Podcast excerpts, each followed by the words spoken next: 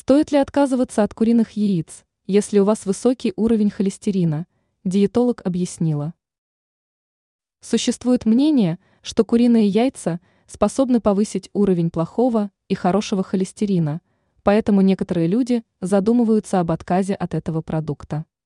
Пищевой холестерин есть не только в яйцах.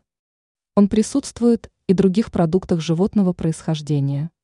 Среднестатистический человек почти каждый день ест продукты, которые содержат холестерин.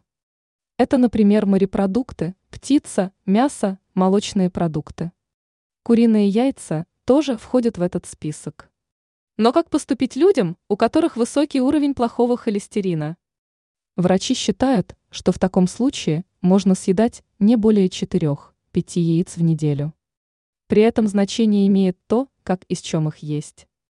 К примеру, вареное яйцо с зеленым салатом – хороший вариант.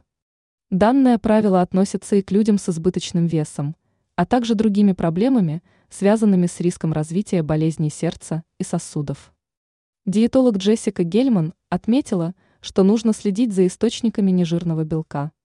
Например, можно приготовить на оливковом масле овощной омлет. А дополнить его допустимо тостами из цельнозерновой муки – пишет издание Health.